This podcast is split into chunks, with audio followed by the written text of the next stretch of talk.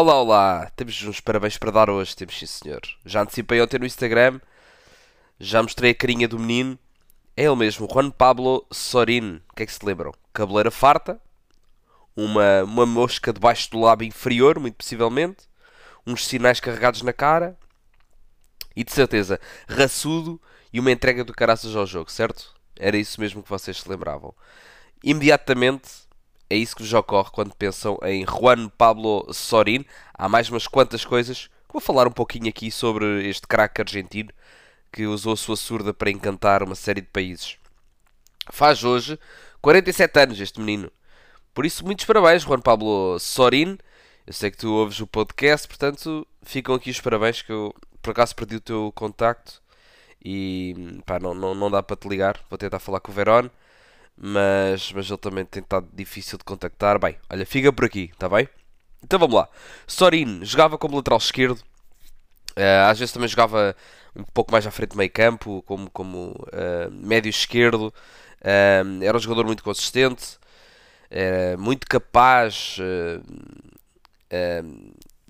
fisicamente e dava à sua equipa isso mesmo, e ao seu treinador o que poucos conseguiam, dava muita entrega, muita estabilidade um, não desistia de nenhum lance, era uma entrega transcendente e, e o compromisso louco com, com, o emblema carregava ao peito. Isso foi evidente ao longo da sua uh, carreira. Um, para além disso, Sorin também tem um título que o distingue dos demais. Há muito poucos que têm, que têm este título. É um dos poucos argentinos abates pelos brasileiros. Um, na generalidade das esferas culturais, é, isto é um facto adquirido para ambos os países. Eles odeiam-se. E há muitos poucos casos em que um brasileiro ama um argentino ou ao contrário, um argentino que ame um, um, brasileiro. Talvez na literatura exista um ou outro caso, mas no futebol então são raros.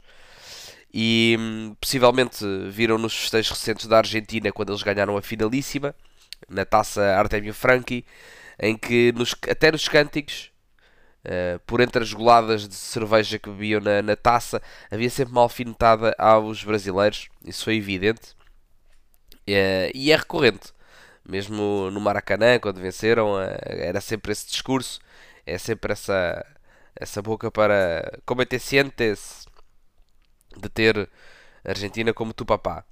Mas é isso mesmo, como se costuma dizer, os argentinos odeiam amar os brasileiros, os brasileiros amam odiar os argentinos e por aí fica. Mas não vou falar muito sobre este assunto porque é algo muito complexo, tem origens geopolíticas passadas, ancestrais, desde a sua origem enquanto países, e está no futebol dos dois clubes desde os seus primeiros jogos, ah, desde a origem do futebol naqueles dois países.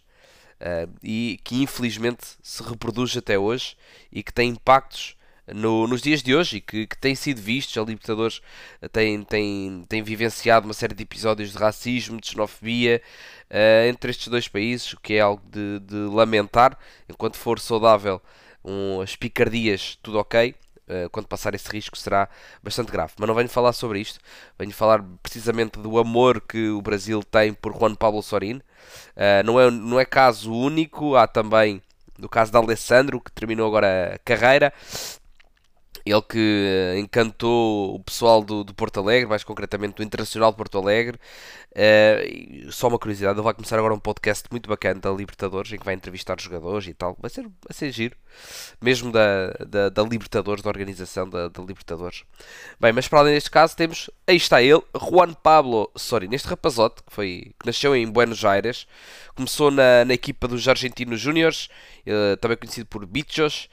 É uma equipa que revelou uma série de jogadores, que formou, é, é vista mais como formadora. Uh, formou Riquelme, Cambiasso, Redondo e, claro, Maradona. Uh, o seu maior jogador da sua história, o melhor jogador da história do futebol. E por isso mesmo o Argentino Júnior tem também no seu estádio o chama-se Estádio Diego Armando Maradona. Em 1995, Sorin foi campeão do mundo no sub-20 da Argentina, no Qatar. O treinador era José Peckerman, que lhe entregou a braçadeira de capitão por ter visto que este menino tinha qualidades para ser capitão de uma seleção. Um, e, portanto, já nesta altura se demonstrava este perfil que, que, se veio a comprovar durante toda a sua carreira. É curioso também que em 2006 José Peckerman volta ao comando da Argentina, desta vez nos séniores, e uh, novamente atribui-lhe a braçadeira de capitão, desta vez no Mundial, foi no Mundial da Alemanha. Juan Paulo Sorin era o capitão.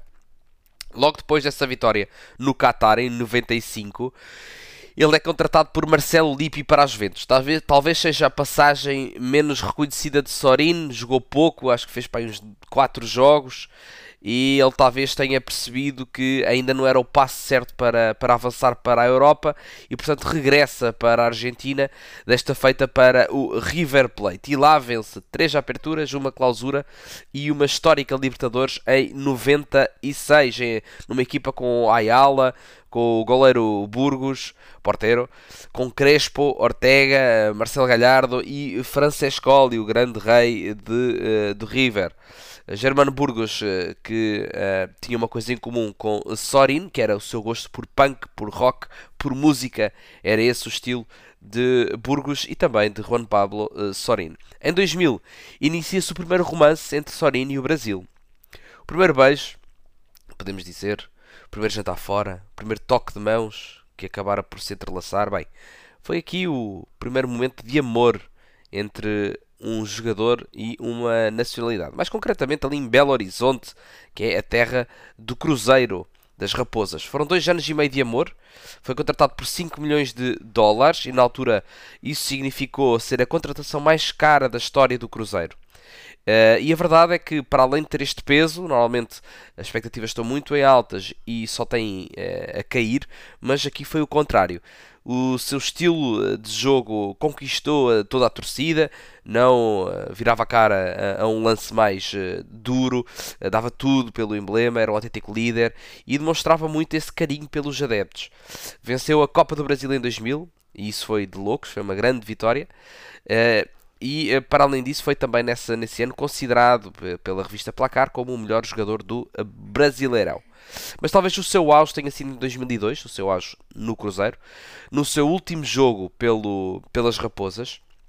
Era uma final da Taça de Sul de Minas, frente ao Atlético Paranaense, em que com o Mineirão uh, todo lotado, eram 75 mil pessoas, iam acompanhar tanto a final como o último jogo de Juan Pablo Sorin, com o manto, como eles costumam dizer, o manto cruzeirense.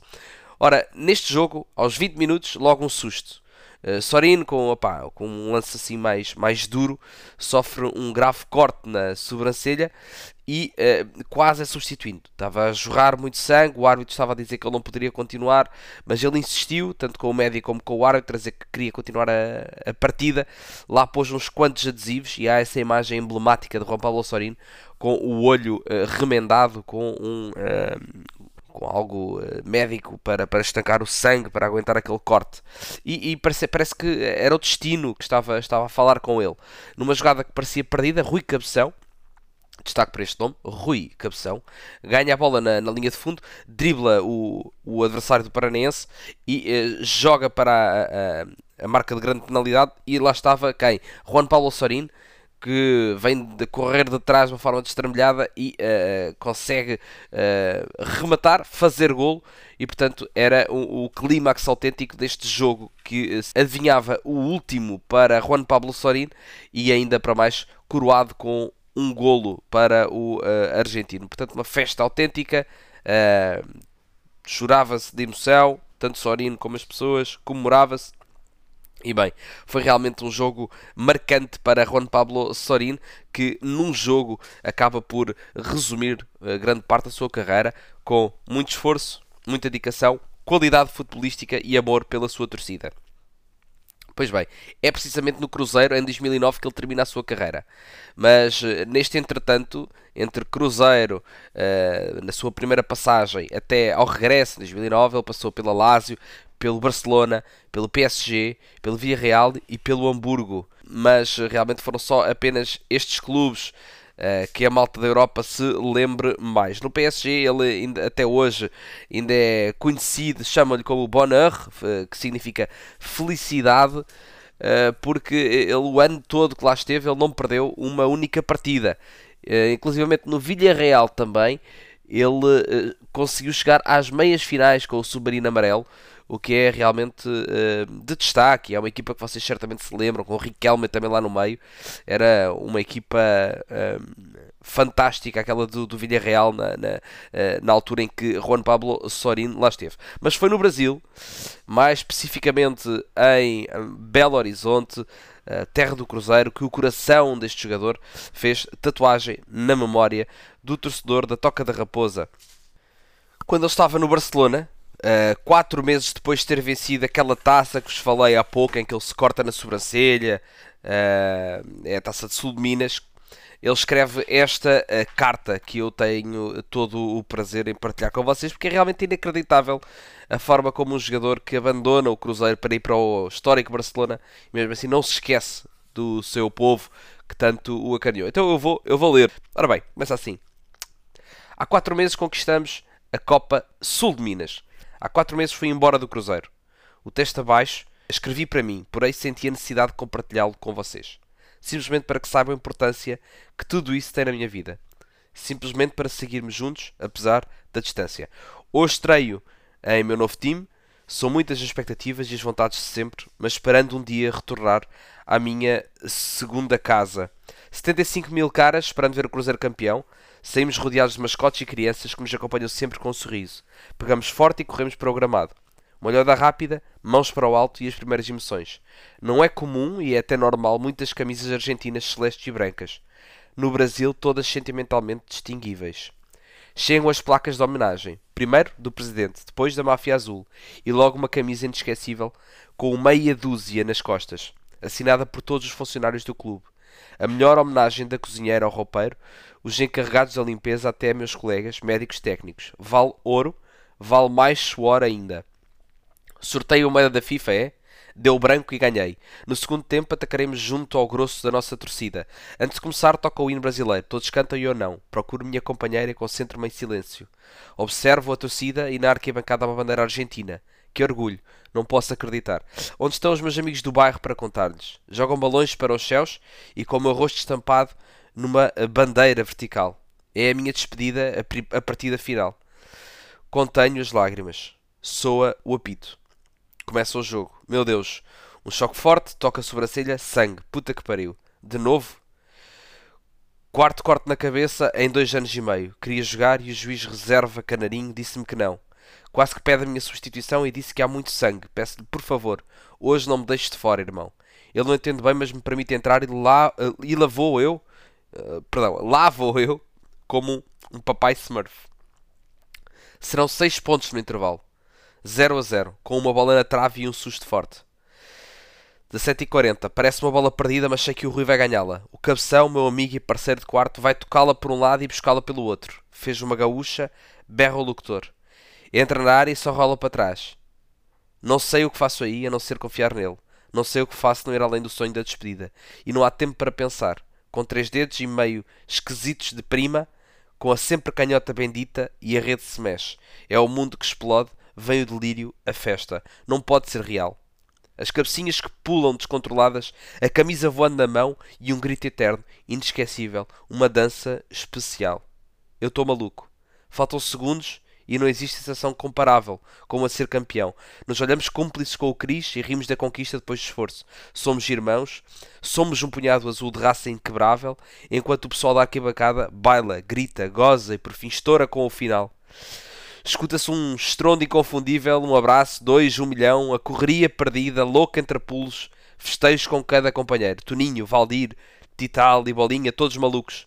De repente, um cara me leva nas costas e damos a volta olímpica. Eu não quero que isso termine e penso se pudesse parar o tempo nesse instante, mas não posso. E aí vou dando-me conta que também é o final para mim, que estou indo embora do meu time, da minha cidade, da minha gente.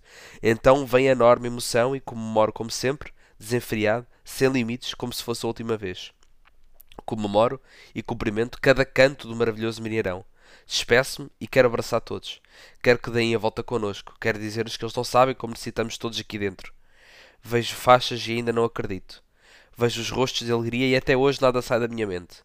Depois de tudo, a surpresa com a presença da minha mãe, exatamente no dia das mães, e é impossível eu não chorar. Finalmente recebo a copa tão desejada.